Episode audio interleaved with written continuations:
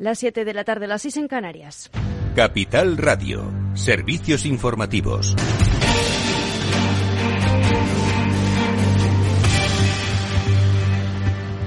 Buenas tardes, ya es oficial. Los presupuestos generales del Estado para el 2023 salen adelante en tiempo y forma por tercera vez consecutiva. Lorena Ruiz. Sí, el Congreso de los Diputados ha aprobado los presupuestos generales del Estado para 2023 y lo ha hecho con 188 votos a favor, empezando por los de PSOE y Unidas Podemos y siguiendo con los de PNV, EH Bildu, Más País Quo, Compromís, Coalición Canaria, PRC y también con el apoyo de Esquerra Republicana de Cataluña, que finalmente ha rebajado sus exigencias con la reforma del delito de malversación y ha optado por apoyar las cuentas públicas. Por su parte, PP, Ciudadanos, Vox, Junts per, Cataluña, la CUP, Foro Asturias, los dos diputados de Navarra Suma expulsados del UPN y Teruel Existe han votado en contra. El BNG, que llegó a negociar con el Ejecutivo un acuerdo presupuestario, ha optado por la abstención. Así se ha pronunciado el presidente del Gobierno, Pedro Sánchez, una vez concluida la votación.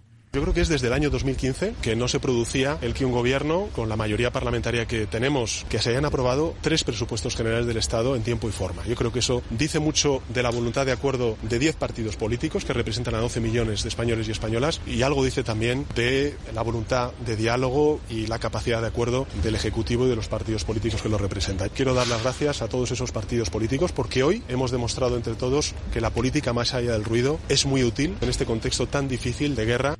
Los presupuestos pasarán al Senado con el apoyo de casi el 54% de los congresistas. Gracias, Lorena Ruiz y CaixaBank se adhiere al Código de Buenas Prácticas para ayudar a los hogares con hipoteca. Javier Luengo, buenas tardes. Así es, Sofía, muy buenas tardes. Lo comentaba la vicepresidenta económica Nadia Calviño cuando el Consejo de Ministros lo aprobó este pasado martes. Finalmente la entidad catalana lo acaba de confirmar a través de un comunicado. Se adhieren a las iniciativas aprobadas esta semana por el Gobierno para paliar los efectos de las subidas de los tipos de interés en las hipotecas, el rebote de el Euribor. De hecho, en el comunicado se han pronunciado tanto el presidente José Ignacio Gurigolzarri, quien advierte de que eh, están siempre ahí para los clientes en dificultades, o Gonzalo Gortázar, el consejero delegado, quien ha concluido un mensaje diciendo que desde CaixaBank cumplen una función social básica. Muchas gracias, Javier Luengo. Y la vicepresidenta primera y ministra de Asuntos Económicos, Nadia Calviño, ha comunicado que se reducirá la emisión prevista de deuda pública para este año, con lo que la emisión neta de deuda por parte del Tesoro se situará en unos 70.000 millones de euros, mientras que la emisión bruta va a descender a algo más de 230.000 millones. Así lo ha anunciado tras reunirse con la comisaria europea de Estabilidad Financiera, Servicios Financieros y Unión de Mercados Capitales, Mayred McGuinness.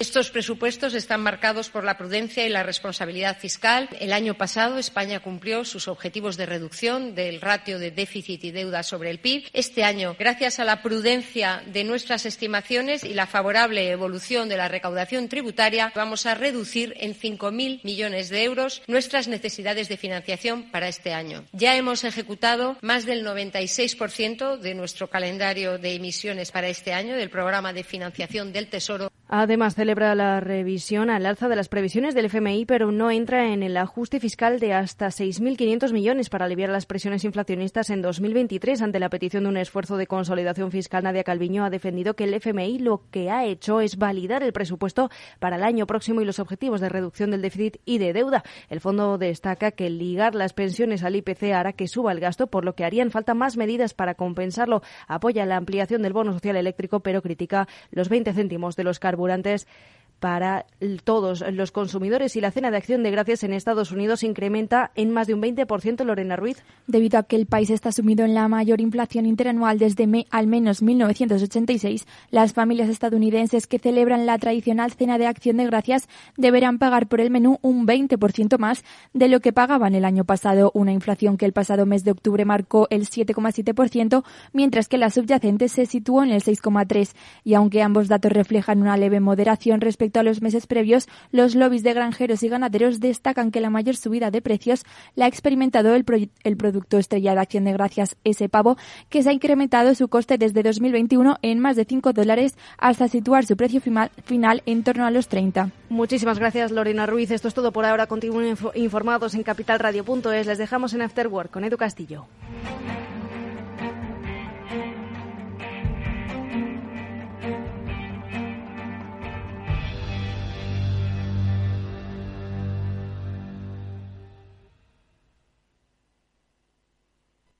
Esto no es Black Friday, es mejor. Y más con este chollazo. Porque si eres de mi Movistar y quieres disfrutar del Mundial a lo grande, puedes elegir un Smart TV LG de 65 pulgadas desde 5 euros al mes con un precio final de 241 euros. Y te lo enviamos gratis en menos de 72 horas. Infórmate en movistar.es o en tiendas Movistar. Invertir en acciones y ETFs con XTB tiene muchas ventajas, ninguna comisión hasta 100.000 euros al mes. La apertura de cuenta es online y dispones de atención al cliente 24 horas al día. Más de 550.000 clientes ya confían en nosotros. Un broker, muchas posibilidades. xtb.com. A partir de 100.000 euros al mes, comisión del 0,2%, mínimo 10 euros. Invertir implica riesgos. La digitalización de tu negocio es cada vez más necesaria. Gracias al programa Kit Digital podrás acceder a las soluciones digitales para impulsar tu empresa. Kit Digital es una iniciativa del Gobierno de España gestionada por Red.es, que cuenta con más de 3.000 millones de euros destinados a facilitar la digitalización de pequeñas empresas de menos de 50 empleados, microempresas y autónomos de este país. Actualmente están abiertas tres convocatorias del programa y más de 400 millones de euros del plan de recuperación ya han llegado a las pymes españolas. Únete al cambio digital. La transformación digital que tu empresa necesita es posible. Infórmate en el 900-909-001 y en la página web www.acelerapyme.es. Colabora Cámara de Comercio de España, financiado por la Unión Europea. Next Generation, Plan de Recuperación, Gobierno de España. Eduardo Castillo en Capital Radio, After Work. Hola amigos, ¿qué tal? Buenas tardes, bienvenidos al After Work aquí en Capital Radio. Hoy vamos a hablar de tecnología, de cómo impacta en nuestra vida, de cómo impacta en nuestra educación. De eso hablaremos en primer lugar con José Antonio Sánchez, uno de los responsables del área de proyectos de educación de Dahua Technologies, para ver cómo precisamente la tecnología integrada en el aula no solo contribuye a facilitar el aprendizaje, sino que sobre todo ayuda a profundizar en ese aprendizaje. Ahora nos va a comentar cuáles son sus propuestas. Y luego, Víctor Magariño, Julián de Cabo, hablarán también de ese entorno digital tecnológico sobre esas aguas eh, interesantísimas hacia las que nos dirigimos, muchas veces sin cartografiar, pero que no nos va a quedar más remedio que lidiar. Así que os invito a que no dejéis de prestar atención de este programa. Bienvenidos, comenzamos.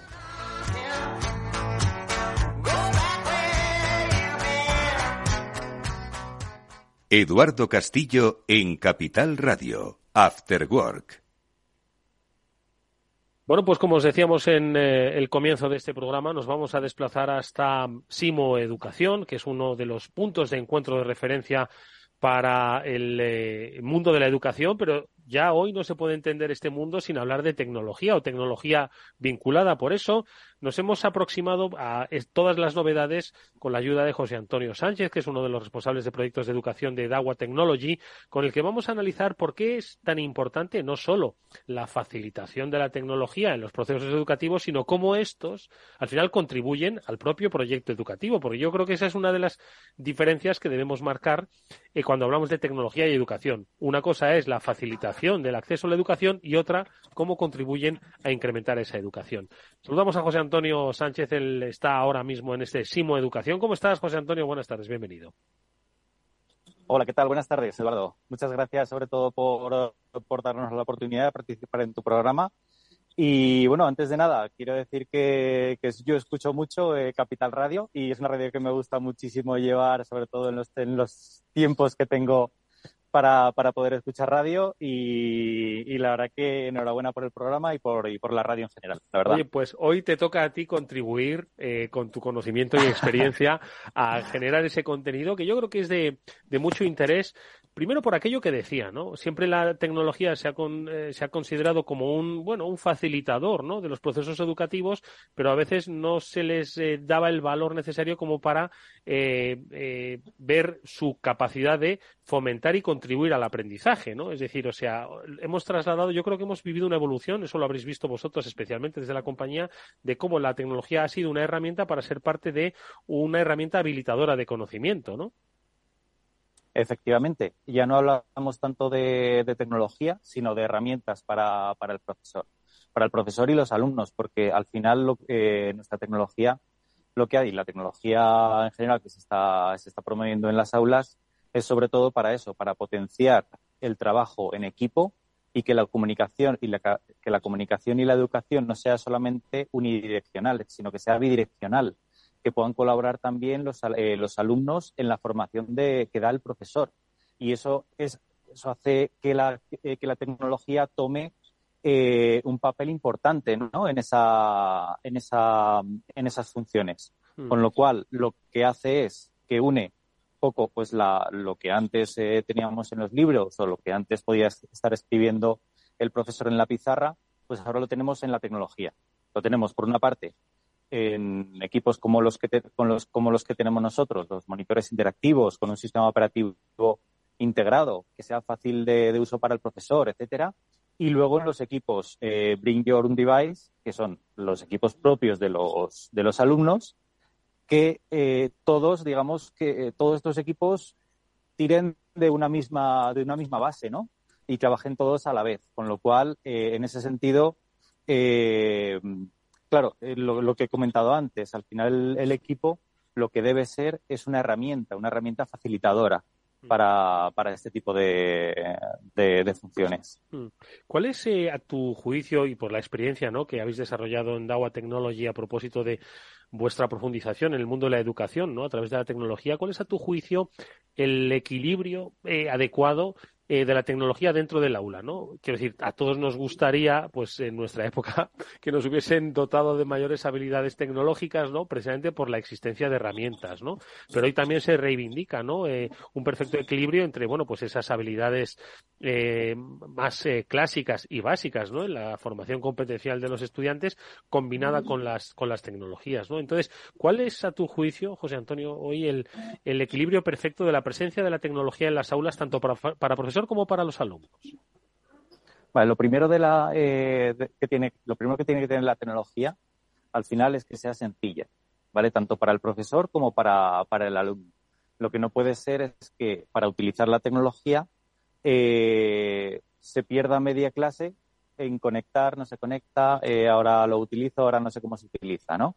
Entonces, lo primero y primordial que sea sencilla para todos los profesores y todos los alumnos. ¿vale? Eso es algo muy eh, primordial. Y luego estará la parte de la formación, ¿vale? Nosotros cuando eh, ofrecemos una serie de soluciones a los centros, eh, siempre tiene que venir acompañado de un profesional que pueda dar esa formación, que oriente a los, a los, a los usuarios, que van a ser al final los profesores, eh, a cómo, de cómo tienen que, utilizar este tipo de equipos. Y sobre todo, que no acaben en desuso, como ha pasado con otro tipo de implantaciones que se han hecho en, educación y que obviamente al final es dinero y ese dinero pues hay que siempre hay que siempre hay que, amortizarlo. Y la mejor manera de utilizar de amortizar la tecnología siempre es utilizándola. Luego ya se podrá utilizar mejor, peor, se podrá sacar más eh, más provecho, menos provecho, eh, o se le podrán, podremos eh, estar utilizando el 50% o hasta el 90 o el 100% de, de las capacidades del producto. Pero lo importante es que se utilice. Y poco a poco también se, se irá utilizando más. Nos pasa muchas veces cuando ponemos, empezamos poniendo una serie de equipos, pues, por ejemplo, en un colegio, tienen 20 aulas, pues a lo mejor se ponen una, dos, tres, empiezan a probarlo, les empiezan a gustar a los profesores. Eso hablan otros profesores con, con hablan unos con otros y al final se acaba imponiendo, se acaba implantando eh, eh, en todos los en todos los colegios. Pero siempre tiene que venir de siempre tiene que haber un servicio de formación, un servicio de apoyo al, al profesor, ¿vale? Porque al final es que es el usuario, ¿sabes? Y si, y si el usuario no sabe utilizarlo, pues deja de ser usuario, ¿no? Entonces, eh, para, para nosotros eso es algo muy importante, ¿vale? Y luego más allá también de, de toda la parte de garantías, eh, un buen servicio postventa, ¿vale? Y, y, todo lo que tiene que tener, todo lo que se lo que se le presupone a la tecnología, ¿no? Pero al final eso es el valor diferencial que tenemos nosotros también. O sea, y lo que queremos aportar a, eh, en este mercado de la, de la educación. Mm. ¿vale? Entonces, eso nosotros lo vemos como algo fundamental. Mm. digo que precisamente vuestro, vuestro papel en el mercado de la educación hoy tiene un nombre propio, ¿no? Que es Dawa Tip Hub, que es una pizarra digital interactiva que responde un poco a lo que yo decía al principio, ¿no? Una cosa es la herramienta eh, y otra eh, hacia dónde nos puede dirigir la herramienta, ¿no? Entonces, en este sentido, eh, también un poco por situar a los oyentes, ¿no? Todos hemos tenido la oportunidad de, utilizar pizarras interactivas, pero yo creo que no hemos llegado a profundizar en las capacidades que tiene realmente la pizarra interactiva. No sé si quizás porque venimos de la vieja escuela de la pizarra con tiza, pues le sacamos poco provecho. Hoy esas pizarras interactivas, ¿qué pueden lograr en esa relación profesor-alumno y en ese itinerario formativo de los, de los estudiantes? Pues eh, mira, eh, yo vengo de, yo en el sector, en el sector de educación llevo más de 10 años. Yo empecé con las antiguas pizarras digitales, con proyectores y demás, y luego he visto crecer el monitor interactivo desde que era un panel o un, hablando mal y pronto, una tele con un marco táctil, hasta que ha sido eh, un entorno colaborativo, eh, vamos, total, ¿vale? Que, pueda tener de todo. Y todo, es, y todo eso al final ves la evolución y ves hasta dónde ha llegado y luego hasta dónde puede llegar. ¿Hasta dónde ha llegado? Ha llegado hasta un equipo que es eh, una tablet gigante, ¿vale? En la cual tú puedes tener funciones básicas como puede ser la escritura, o lector de archivos o navegador por internet o incluso hasta conectarte de forma inalámbrica con, otros equipos, ¿vale? Hasta también eh, la parte de confinamiento dio un empujón enorme eh, a la tecnología y sobre todo a la educación, eh, sobre todo a la educación online, la educación híbrida, etcétera. al final acaban siendo herramientas que sirven tanto para mostrar cosas, para mostrar información, contenidos, cada vez también son, van, van siendo más potentes, con lo cual pueden mostrar contenidos de mayor calidad y ahí también se suman las editoriales. Todos los libros digitales de las editoriales al final tienen que ser eh, compatibles o nuestros monitores tienen que ser compatibles con, esas, eh, con esos contenidos. Con lo cual ahí ganamos ya eh, una parte, ¿vale? es la parte del contenido educativo que se, que se imparte. Luego, por otra parte, el tema de la nube. Podemos estar, pueden estar conectadas a la nube, con lo cual podemos rescatar también más contenido guardado por el profesor o directamente de, editoriales o, o, directamente propios de, del centro, ¿vale? Y por otra parte, la parte de videoconferencia, videocolaboración interactiva, etcétera, que puedas estar conectado con otros alumnos o incluso con otros colegios ¿vale? Y eh, que tengas eh, a través de una cámara, un sistema de microfonía y demás, aulas conectadas, pero aulas conectadas de verdad, aulas en las cuales el monitor sea una ventana. Eh, por ejemplo, em, tuve un, proyecto muy chulo que era conectar dos aulas, una aquí en España y otra en, en Irlanda, y el monitor interactivo servía si fuera una ventana dentro del, del aula, dentro de dos aulas, una ventana para saludar entre los alumnos, entre ellos, hacer equipos de trabajo entre un alumno español y un alumno de, Irlanda. O sea, era brutal el, la experiencia que se tenía, ¿sabes? Y todo ello pues, se hizo al final de una manera sencilla, un monitor interactivo para poder mostrar cosas, interaccionar directamente con el contenido y luego eh, cámara y microfonía para poder captar bien eh, tanto el alumno como, a, como lo que estaba diciendo. Mm. es interesantísimo las posibilidades ¿no? que se abren eh, eh, con la tecnología y sobre todo conectada, ¿no? porque al final, efectivamente, yo creo que uno de, los, eh, de las posibilidades que da la, tecnología en la educación es que pueda conectarse al, al, mundo ¿no? y que de alguna forma pues te permita, mediante estas herramientas, pues ampliar ¿no? esas, esas capacidades formativas. Hay otros aspectos, ¿no? Que, también tienen que ver con, eh, nuestro tiempo digital y que en la educación van a estar presentes y que, si no me equivoco, también contempláis en el desarrollo de vuestras tecnologías, que es el de la inteligencia artificial.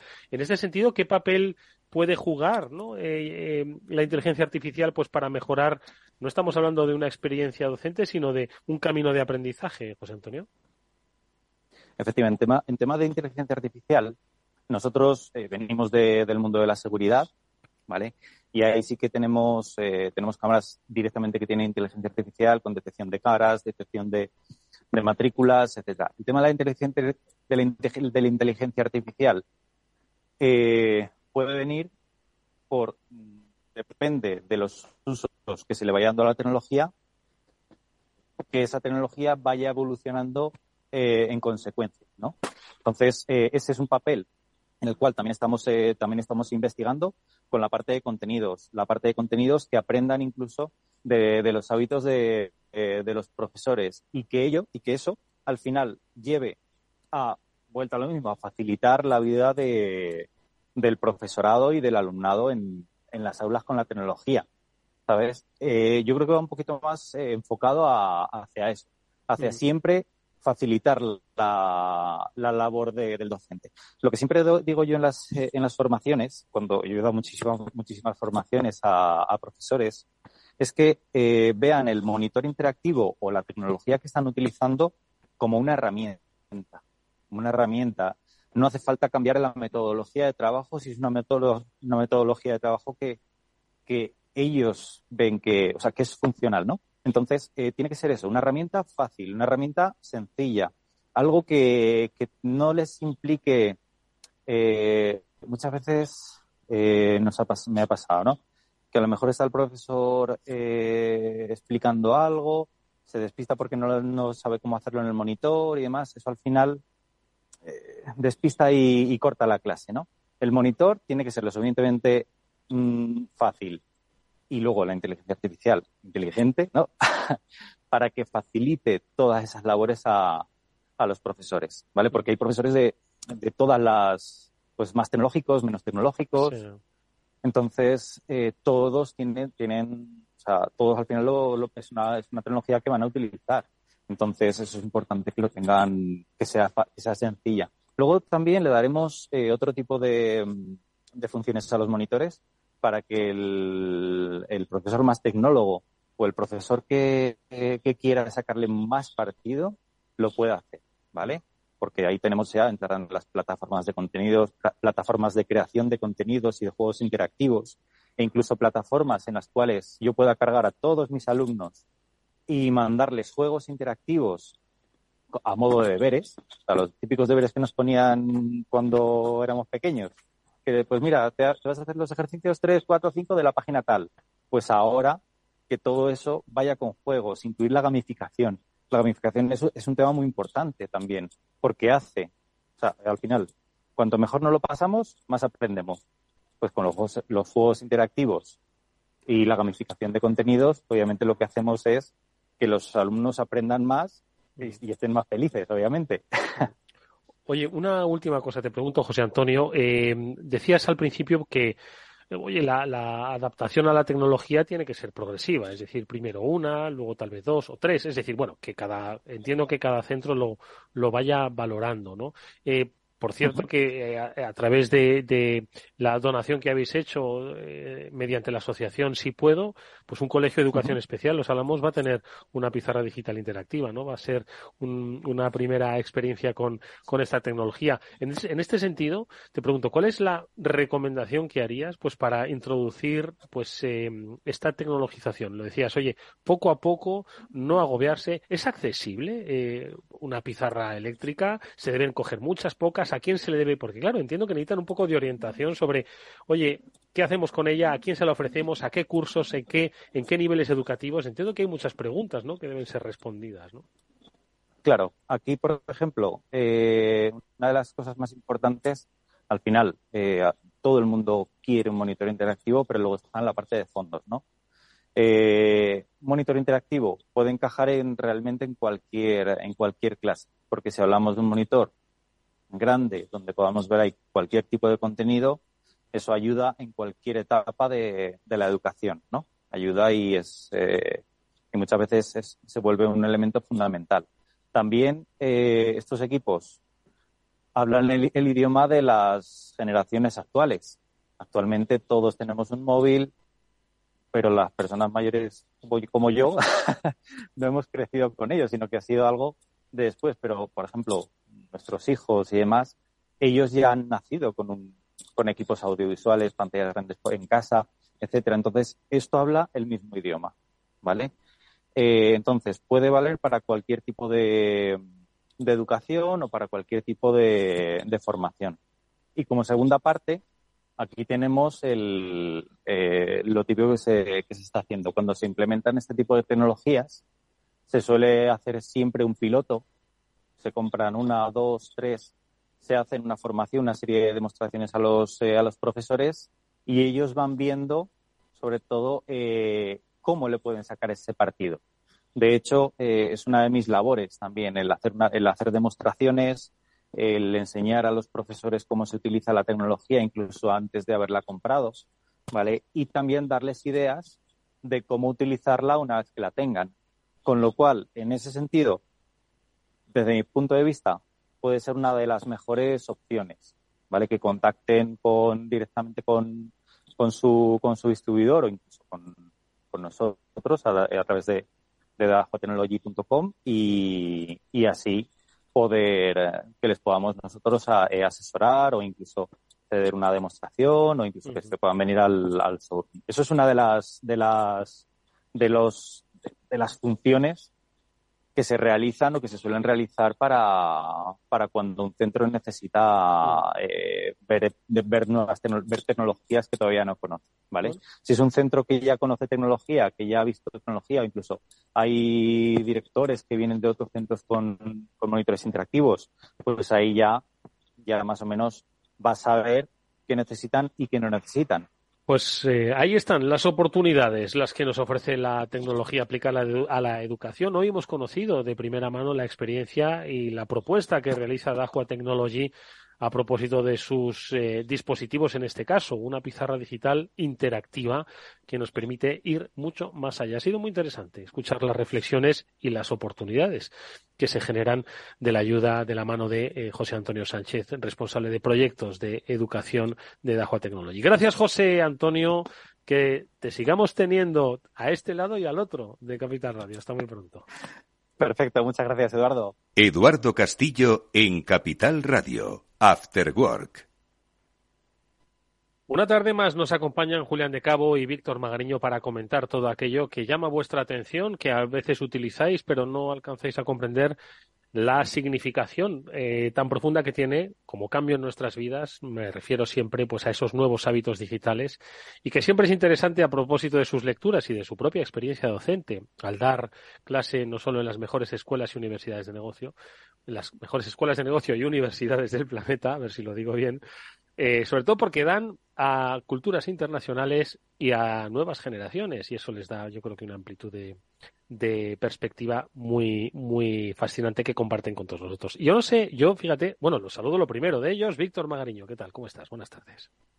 Hola Eduardo, Julián y audiencia. Pues buenas tardes, aquí encantado un jueves más de estar con todos vosotros. Yo es que me iba a lanzar ya a comentaros el primer tema, pero seguro que traéis otros temas interesantísimos. Julián de Cabo, buenas tardes, ¿cómo estás? Pues muy buenas tardes Eduardo y Víctor, encantado de compartir con vosotros un jueves más.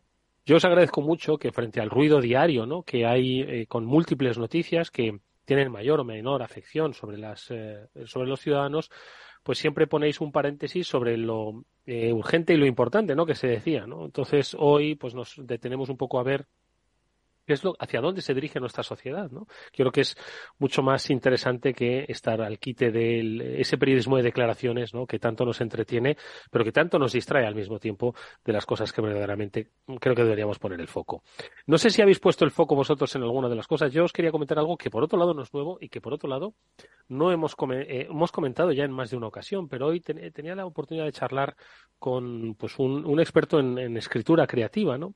Y hablando de aquí y de allá, un poco de aquello, sobre los hábitos de lectura, comentábamos, eh, o comentaba él más bien, eh, un, una expresión que decía que hay ahora mismo una cruzada contra lo lento, contra lo, o contra lo despacio, por aquello de ver las series, las series a velocidad ampliada, escuchar los mensajes a velocidad ampliada, las nuevas generaciones no tienen tiempo, necesitan estímulos permanentes y rápidos, ¿no? Y me lo dicen también algunos profesores cuando, eh, profesores de lo audiovisual, cuando les ponen películas de los años 90, ojo, ¿eh? No estamos hablando de, películas de principios de siglo, siglo XX, sino de películas de los años 90, que las consideran lentas, que se aburren. ¿Os ha llegado esta percepción en algún momento? Víctor, Julián. Pues, a ver, yo, bueno, yo tengo un hijo que quiere ser cineasta, con lo cual imagínate la cantidad de horas que le dedica a esto, pero a, su vez es zillennial, o sea que tiene 20 años, con lo cual es un, es un mix muy interesante. Em, yo, creo, a ver, eh, para empezar, hay grandes joyas de los 80s y 90s que obviamente todos vivimos y tal. Además, yo sabéis que tuve mi etapa peliculera profesional, con lo cual, pues eh, en casa aquí abres un armario y todavía se te caen 20.000 VHS y DVDs encima. Eh, pero sí que es verdad que en mi propia persona lo noto que en cuanto veo algo ya de los 90 o algo así en televisión, es que paso rápido. O sea, porque me parece efectivamente que no pasan las suficientes cosas. O sea, que ya no es un tema solamente generacional de las nuevas generaciones, sino que eh, yo creo que lo, experimentamos en nuestra generación también, sin llegar al extremo de, ver las cosas en 1.5 o 1.2. Eh, bueno, yo he llegado a ese extremo pues en algunos grupos de WhatsApp que necesito, necesito ir muy rápido o, en algunos eh, cursos online que hago que más o menos me lo sé y con uno y medio pues voy, voy mejor y voy más rápido. ¿no? Pero en la, en, la, en, la en la televisión o en las series, en las películas todavía no he llegado al extremo de verlo por 1.5 o 2. Eh, porque no, pero sí que es verdad que está bastante extendido.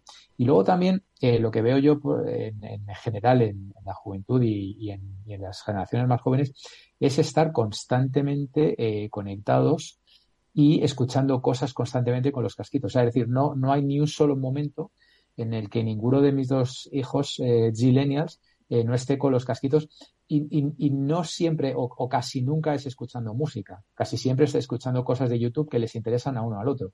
Uno todos sus truños económico marxistas de, tal y el otro es todos sus críticas de cine, tal, tal, tal, tal, tal. Pero es como que están constantemente escuchando contenido, constantemente consumiendo contenido.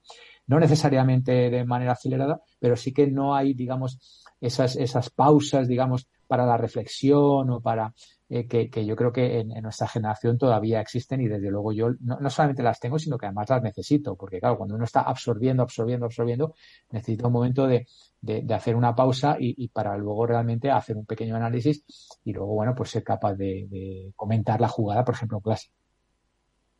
Interesante. Julián. Pues mira, Eduardo, yo en alguna ocasión creo que, que hemos comentado alguna cosa sobre esto y, en realidad lo que te preocupa de esta historia es que el hardware del receptor, que es el ser humano, no se puede ajustar a 1.5. O sea, tú podrás ajustar el hardware del reproductor a 1.5 para que aquello diga sandeces mucho más rápido, pero eso no aumenta tu capacidad de aprender con H intercalada aquello que estás escuchando de ninguna manera. ¿no? Con lo cual, eh, yo creo que el problema en muchas ocasiones viene probablemente del exceso de oferta, de la, de la falta de criterio de selección.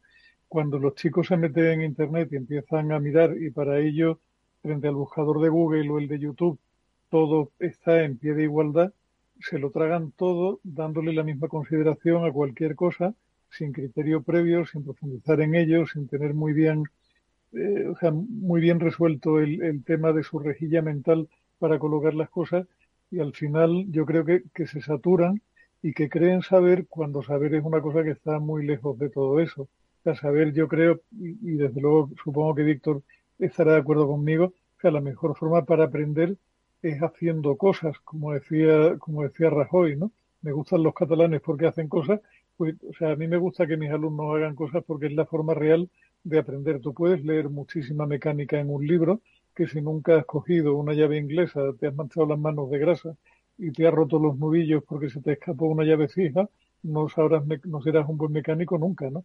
Y no te cuento la de libros de sexo que leíamos a escondidas los de mi generación a los 14 o 15 años y no teníamos ni puñetera idea de qué era lo que iba a llegar después, ¿no? Yo creo, creo que hay un exceso de oferta de, de, en general, de bajísima calidad, muy poco filtrada, con un filtraje interesado, porque las plataformas filtran no aquello que parece más relevante o más importante o más serio, sino aquello que piensan que a ti te va a resultar interesante. Y no tienes nada más que, que hacer, Eduardo. O sea, yo os propongo un reto, que es un reto simple y es poneos a buscar información sobre un campo donde no tengáis criterio ninguno. Por decir algo, construcción de una nave industrial, que es lo que llevo buscando unos días por una serie de razones que no vienen al caso. Y al cabo de los tres días terminas por dejar YouTube y dejar Internet y llamar a un amigo arquitecto para preguntarle porque no simplemente carece de la, de la formación básica necesaria para discriminar qué de lo que te están contando es algo interesado y cejado y qué de lo que te están contando es información de valor y que te resulta relevante a ti como persona que necesita hacer algo concreto. Mm. Esto que comentas es interesantísimo, ¿no? Yo todos nos hemos puesto eh, y además que somos, iba a decir víctimas, somos usuarios también de esa eh, ese exceso de oferta, esa incapacidad de, de filtrar. No sabemos si el número de visitas está necesariamente acompasado al número de likes. Yo, por ejemplo, sigo, eh, o sea, a, la calidad del producto. Yo sigo, porque sigo en las redes sociales que sigo, pues muchos sitios de cocina donde hay múltiples aceptaciones de comida que es una auténtica basura. Es decir, donde ya no estamos hablando de una cuestión de, de aspectos, sino de, de, de, la propia salud, seguridad alimentaria, ¿no? De meter bacon con queso, con pollo, con grasa, con, ¿vale? Estoy hablando de eso. Y tiene una aceptación mayoritaria, ¿no? Entonces, yo también he sido víctima de eso, pero también he sido víctima de querer buscar algo, construcción de naves industriales, y cuando de repente hay un vídeo de 11 y hay otro de 3 minutos, tiendo a ir al de 3 minutos. Y discrimino por tiempo, por la necesidad de querer verlo rápido. No lo sé yo mismo. Yo, creo que todos somos un poco víctimas del llamado, eso también mi hijo mayor, del cuñadismo, ¿no? el, cuñadismo este. Eh, a ver, yo, yo creo que depende un poco eh, para qué lo necesitas, ¿no? O sea, si necesitas una opinión cualificada de una cena con amiguetes el viernes o sábado por la noche, pues igual el vídeo de tres minutos te vale, ¿no? Porque no te vas a poner a construir una nave industrial que se te pueda caer encima eh, con la responsabilidad civil que eso pueda conllevar. Pero yo creo que ahora mismo es que eh, estamos acostumbrados a escuchar un estudio científico sobre unas conclusiones y inmediatamente después todo lo contrario, ¿no? Eh, yo no sé, o sea, eh, un ejemplo que me viene a la mente, eh, yo ahora, de nuevo mi hijo mayor, pues se zampa entre tres y cinco huevos para cenar todos los días. ¿no? Claro, tanto a su madre como a mí nos parece una bestialidad, una barbaridad. Se, se, zampa entre, entre tres y cuatro cocidos y uno frito o algo así, tal y cual. Bueno, es que acabo de escuchar a, a Luis Enrique que se, que se zampa cinco huevos para cenar. Entonces, claro, algo que era tan anticontraproducente, eh, pues ahora resulta que, que, una figura pública pues reconoce, eh, no sé, yo entiendo que el saber popular, eh, hay una fuente bastante importante que es, que es YouTube, donde la gente acude por lo menos para tener. Yo, yo recuerdo también una, una discusión con una médico amiga de la familia y de nuevo mi hijo mayor, donde, bueno, pues aquello no acabó ni bien ni, muy mal, ¿sabes? Simplemente al final parecía que, que, que los argumentos eh, de mi hijo, pues de, de alguna manera eh, tenían cierta solidez, ¿no? Porque, y luego te pones a leer y tal. Eh, otro ejemplo que me viene a la mente, eh, el tema de las políticas anti-COVID. Si, si eres el presidente de Brasil, Bolsonaro, pues estás acusado de crímenes contra la humanidad por tener una determinada política. Pero si eres el presidente de Suecia, que ha hecho exactamente lo mismo que Brasil, pues eres un héroe nacional, porque has evitado un montón. Y, la política era exactamente la misma, ¿no? El, tema de la, de la eh, manada, ¿no? O sea, el, tema de, la contaminación de grupo y, y, proteger. Y se está viendo ahora mismo, por ejemplo, que los resultados en Suecia, pues en el medio y largo plazo eran buenos, aparte de todos los que se hayan podido ahorrar por no haber dedicado eh, atención a las otras enfermedades que estaban, ¿no? Entonces, es que eh, llegamos a un relativismo donde volvemos a lo que hemos hablado muchas veces, ¿no? O sea, cada uno tiene que de alguna manera intentar buscarse su mejor criterio consumiendo de diferentes fuentes y eh, intentando eh, tener una posición lo más aséptica posible dentro de lo. Ya, sabemos que el tiempo es limitado, no te puedes formar en, en, fuentes ilimitadas. Y al final consultando, no vas a poder consultar a todos los expertos, tendrás que consultar a uno o dos, eh, independientemente de la importancia que le des a tu opinión creada sobre un determinado tema. Esa es un poco es un poco, o sea, yo, yo creo que una de las cosas que se pierde eh, en esta generación de, humanos que están saliendo de las aulas, es algo que nosotros aprendimos muy pronto y es aquello del solo sé que no sé nada y cuanto más sé, menos sé que sé. O sea, cuanto, cuanto más sé, más consciente soy de cuán lejos estoy de tener una, una visión real de las cosas. O sea, nos hacían aceptar con una cierta humildad que el conocimiento no era en absoluto abarcable y que había que aproximarse a ello con una actitud humilde. O sea, uno está aquí para aprender y uno debía meterse en la cama habiendo aprendido una cosa nueva cada noche, pero desde la conciencia de que dominar un campo profesional y más hoy donde todos los campos se amplían muchísimo, eh, es, una, es una labor que te lleva toda una vida. Tú no puedes pretender que por haber visto tres vídeos, haber leído cuatro posts haber seguido tres hilos de Twitter, estás bien informado y tienes criterio sobre lo que está pasando con relación al hijo de Biden en Ucrania. O sea, tú podrás tener una cierta aproximación, pero no tienes ni puñetera idea de lo que está pasando. Y si estás bien formado, tú lees todo eso y lo primero que debes pensar es, caramba, esto no lo había pensado yo, va a resultar que como casi siempre, la realidad es mucho más rica en matices de lo que yo suponía. Pero sirve, o sea, el problema que tenemos hoy es que la gente, en lugar de estar entrenada en buscar la verdad, está entrenada en buscar información que valide aquello que ellos creen y que, le, y que les ceja en un sentido o en otro. Cuando, o sea, yo recuerdo que, que mi abuelo, y fíjate que hace tiempo que murió ya, me recomendaba en una carta hace muchos años, me decía, mira, hijo mío, aprende a dudar y duda hasta donde, hasta donde tu fe te lo permita, ¿no? Y hace, hace unos días me hizo gracia recordar esa frase porque Borja Suara, que es un buen amigo que anda en el, en el mundo digital también hace unos años, me mencionaba una frase que su padre atribuía a Pérez Galdós, pero que no hemos conseguido encontrar la, la autoría real, que decía que era un hombre tan, con la cabeza tan pequeña que no le cabía ninguna duda. Víctor. Eh, a ver, eh, yo no sé si queriendo o sin querer hemos acabado en un tema eh, de actualidad, pero que es, lo, yo lo traía para hablarlo hoy, y es que la semana pasada se ha publicado, se ha hecho, ha, digamos, ha entrado en, en efecto la famosa Digital Services Act, que es una directiva europea, eh, que, que, que, toca exactamente esto que estamos hablando. Y, y entre, entre, todo el zoológico nacional que tenemos montado ahora con, con, las diferentes polémicas y tal, y el mundial y la resaca del partido y tal, eh, yo no sé si esto ha pasado un poco desapercibido, pero eh, cosas que dice la ley, ¿no? Dice, primero, eh, las plataformas eh, digitales, es decir, los, los de turno, ¿no? los Google, Amazon, Facebook, Twitter y tal, eh, deben de quitar, son responsables de quitar el contenido ilegal. ¿Vale? O sea, es, su responsabilidad. Bueno, hasta ahí vamos bien, ¿no? O sea, el contenido ilegal, pues hay que quitarlo, ¿vale? Luego dice, bueno, ¿qué es contenido ilegal? Bueno, pues lo que todos tenemos en mente que es contenido ilegal, pues temas de, de pornografía infantil, el tema del terrorismo. Eh, luego ya entramos en temas de discurso de odio, que eso yo creo que la mayoría entendemos que también debe ser quitado, pero claro, ahí ya entramos un poco en que para unos puede ser discurso de odio y para otros no. Y luego ya entramos en el terreno que hemos hablado muchas veces y que es precisamente lo que estamos hablando ahora, ¿no? La desinformación. ¿Qué es desinformación? Eh, la ciberviolencia. ¿Qué es ciberviolencia? Que en algunos casos puede estar tremendamente claro, pero en otros a lo mejor hay quien empuja un poco el, listón demasiado. Falsedades sobre salud. ¿eh? Todo esto es, lo, dictamina la ley, o sea, es exactamente lo que, lo que estábamos hablando. Entonces, claro, ¿qué es falso sobre la, sobre la ley? Porque, repito, eh, ha habido diferentes políticas para mitigar el efecto de COVID y, no está claro que eh, la contaminación de, de masas sea negativa, sobre todo en el medio y largo.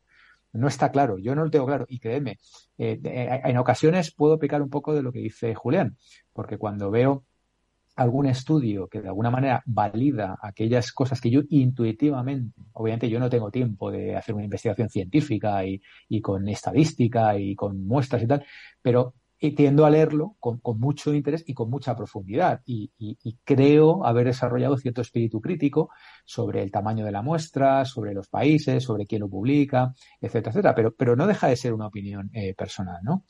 Eh, entonces, eh, luego hay otro, otro tema que nosotros, yo pensaba que estaba ya cubierto con la famosa GDPR, ¿no? La General Data Protection Regulation de hace un par de años, que es el efecto de la ley en los anuncios online, donde habla de que no se puede segmentar a gente por su religión, por su orientación sexual, por su salud, eh, por sus eh, creencias políticas y tal, o sea, cosas que yo pensaba que ya estaban de alguna manera prohibidas, pero que son ahora cuando la ley realmente va a empezar a sancionar a las plataformas eh, y las plataformas se definen, están definidas por la ley como aquellos que tengan más de 45 millones de usuarios en, en el territorio europeo, con lo cual de entrada todas las grandes caen y por supuesto Twitter también, y que tienen que empezar a, a de alguna manera a eliminar todo esto eh, o ser eh, multadas con hasta un 6% de su facturación en el territorio. Y pueden ser multas recurrentes hasta que cambien su, su conducta.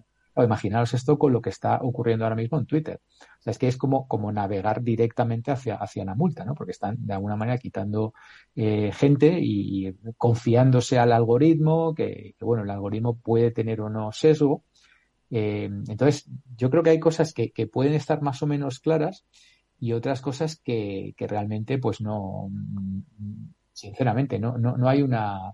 Eh, claro, eh, ahora tienen que, por ejemplo, tienen que dar acceso a los algoritmos, ¿no? Eso es, digamos, es un plus, ¿no? Hasta ahora era, bueno, tienes que quitar el contenido, si no lo quitaste mucho. Bueno, pues ahora me tienes que dar acceso al algoritmo para yo saber cómo estás filtrando la información de un lado y de otro. Entonces se van a meter teóricamente hasta la cocina. Claro, imaginaros que, que Google le da acceso al algoritmo de, de la búsqueda orgánica, ¿no? Que es el famoso santo grial de Google de hace 20 años, ¿no? No lo sé, yo creo que es eh, para reflexionar. Julián. A ver, eh, dos cosas y empiezo por la última porque si no se me va a olvidar. Dios de mi vida, a ver si algún día conseguimos que al menos los oyentes de este programa entiendan que lo que sesga no son los algoritmos, los algoritmos son casi siempre neutros. Lo que sesga son los subconjuntos de datos con los cuales se entrena el algoritmo que es una cosa completamente diferente. O sea, el algoritmo de Google no es más inteligente, ni menos inteligente, ni más abierto, ni menos abierto que el conjunto de datos sobre el cual se le entrenó. Eso por un lado. Por otro lado, y era, y era donde iba en, primera instancia. Eh, me llama la atención, Víctor, el, el, comentario, y la verdad es que le había dado vuelta, comparando lo que, la experiencia que yo viví en Terra en la época en la que andaba como director general para España y teníamos comunidades online muy amplias con páginas personales, con canales de IRC, etcétera, etcétera. Y en aquella época lo que nos, lo que nos decían nuestros abogados era que bajo ningún concepto se nos ocurriera tocar ni una sola coma de lo publicado por un usuario, porque si quitábamos una sola coma de lo publicado por un usuario sin un mandato judicial, demostrábamos tener control sobre lo que sucedía en la plataforma, lo cual era tanto como asumir la responsabilidad por cualquiera otra cosa que no hubiéramos borrado y que contraviniera la ley en algún sentido. O sea, hemos pasado de ese, de ese extremo de un no toco nada al extremo opuesto y yo no sé en qué, en cuál de las dos épocas estábamos más locos, si entonces hasta ahora, porque en aquella época era un tanto absurdo que tú no pudieras quitar algo que verdaderamente era una barbaridad sin ir ante a un juez a pedir la autorización para quitarlo. Y hoy día me parece un poco salvaje pretender que una plataforma asuma la responsabilidad por contenido salvaje que meten usuarios y que han estado vigentes a lo mejor durante media hora hasta que los han localizado y los han quitado en medio. Al final, uno añora lo, los foros de CompuServe de hace muchos, muchos, muchos años, en la época previa a Internet, donde los foros tenían, cada una de las comunidades tenía su administrador y el administrador era el que con criterio humano, mano izquierda y apoyo de los usuarios que estaban, eran los primeros interesados en mantener la comunidad limpia de polémica, era el que quitaba de en medio aquellas cosas que manifiestamente estaban fuera del espíritu del foro.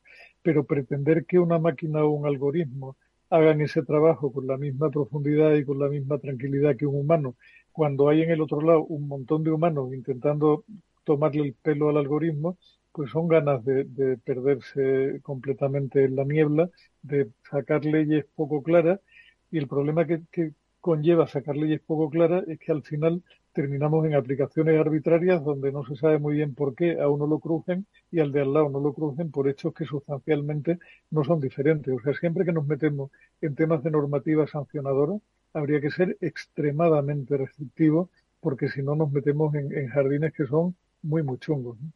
Víctor. Y, y, a eso añádele, añádele que estás hablando de una legislación europea. Y sabéis mm, que la ley no es igual en toda Europa. Por ejemplo, eh, el contenido eh, con eh, símbolos nazis, nazistas o nazis, perdón, está prohibido en Alemania, pero en Dinamarca no, está al lado de la frontera. Entonces, habrá que discriminar en qué país está sirviendo ese contenido y eliminarlo o, no eliminarlo. Repito, o sea, ya simplemente el mismo contenido en un país es legal y en otro país no es legal. Y eso es que es legal y que no es legal. Ya si entramos en el terreno de la opinión, eh, que es ofensivo, que no es ofensivo, que es odio, que no es odio, pues entonces ahí ya directamente te pierdes, ¿no?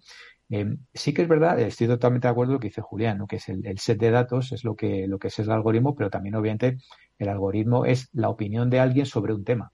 Y eso está sesgado automáticamente. O sea, un algoritmo es una opinión, digamos, eso también lo hemos comentado en alguna ocasión. Simplemente es una, opinión formulada matemáticamente, pero es una opinión, con lo cual ya tiene su propio sesgo también. Eh, y luego, eh, respecto a, capturar contenido, por ejemplo. Más que una eh, opinión, es una decisión. es una decisión. Sí, una, es una decisión humana llevada al. Una decisión, una opinión, sí. Pero... En sentido estricto, es el número de pasos finitos que damos matemáticamente para resolver un problema.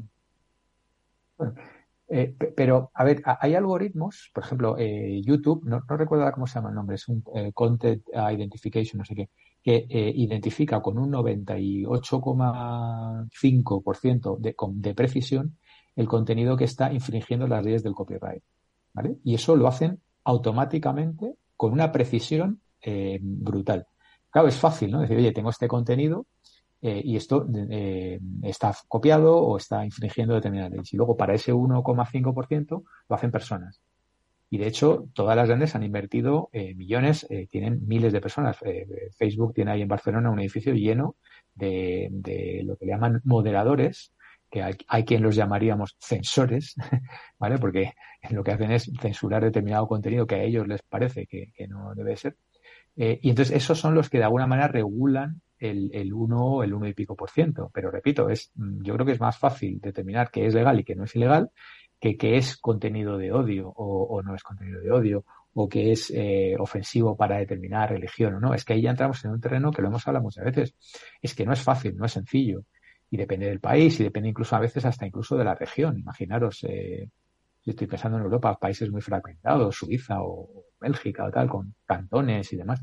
Es que eso es, es harto difícil que no, no, no, sé, no sé. Lo que dice Julián estoy de acuerdo también. O sea, a veces estamos intentando hiperregular cosas que no, no tenemos claro cómo hacerlo. A, ver, Víctor, sin ánimo de, polémica ni de discutir demasiado, si uno se va a la RAE, que es donde hay que ir cuando uno a, rato se pierde, y me he ido, eh, lo que dice literalmente la Real Academia es que un algoritmo es el conjunto ordenado y finito de operaciones que permite hallar la solución de un problema.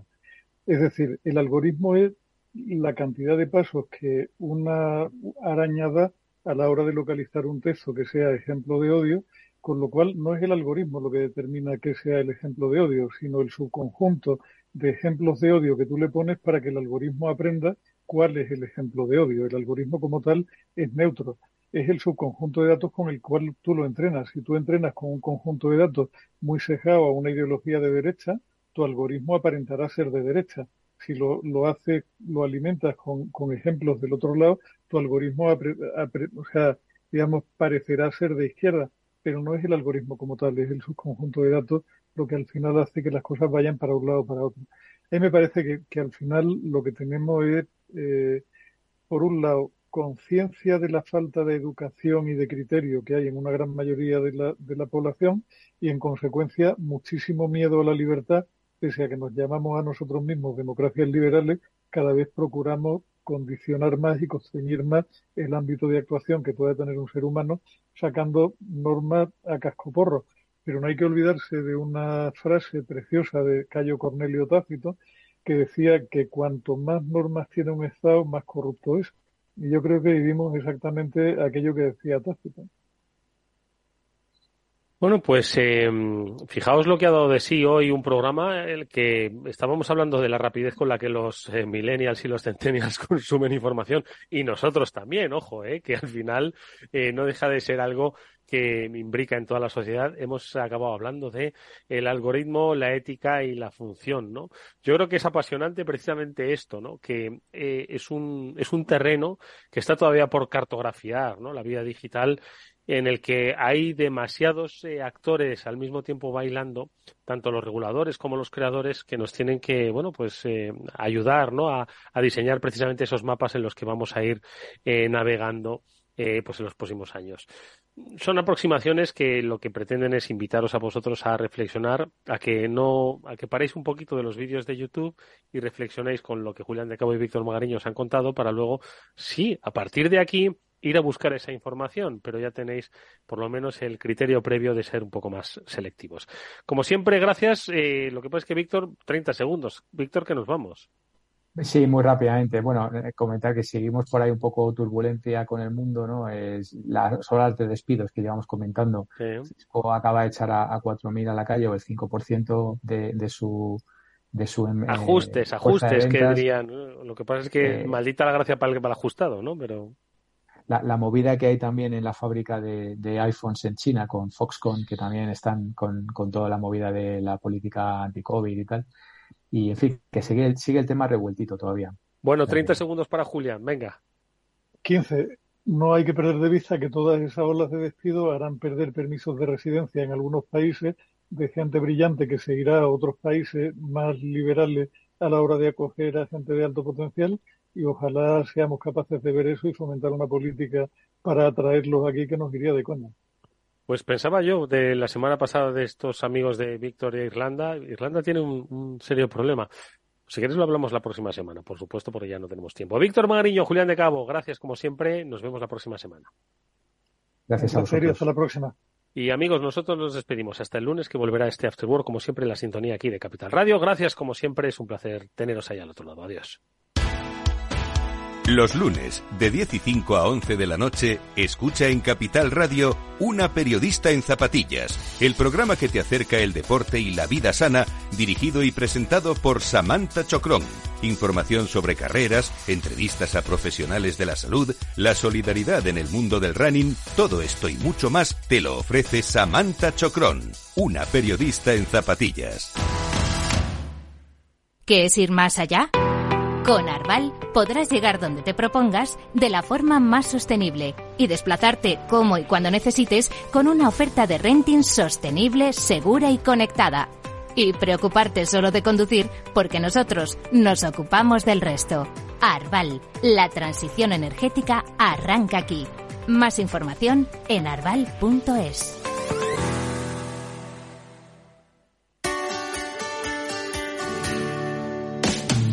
Humanos en la Oficina, el programa más divertido y de mayor influencia en el mundo de las organizaciones, con el presentador de mayor audiencia en el mundo del capital humano y speaker internacional Miguel Ángel Pérez Laguna.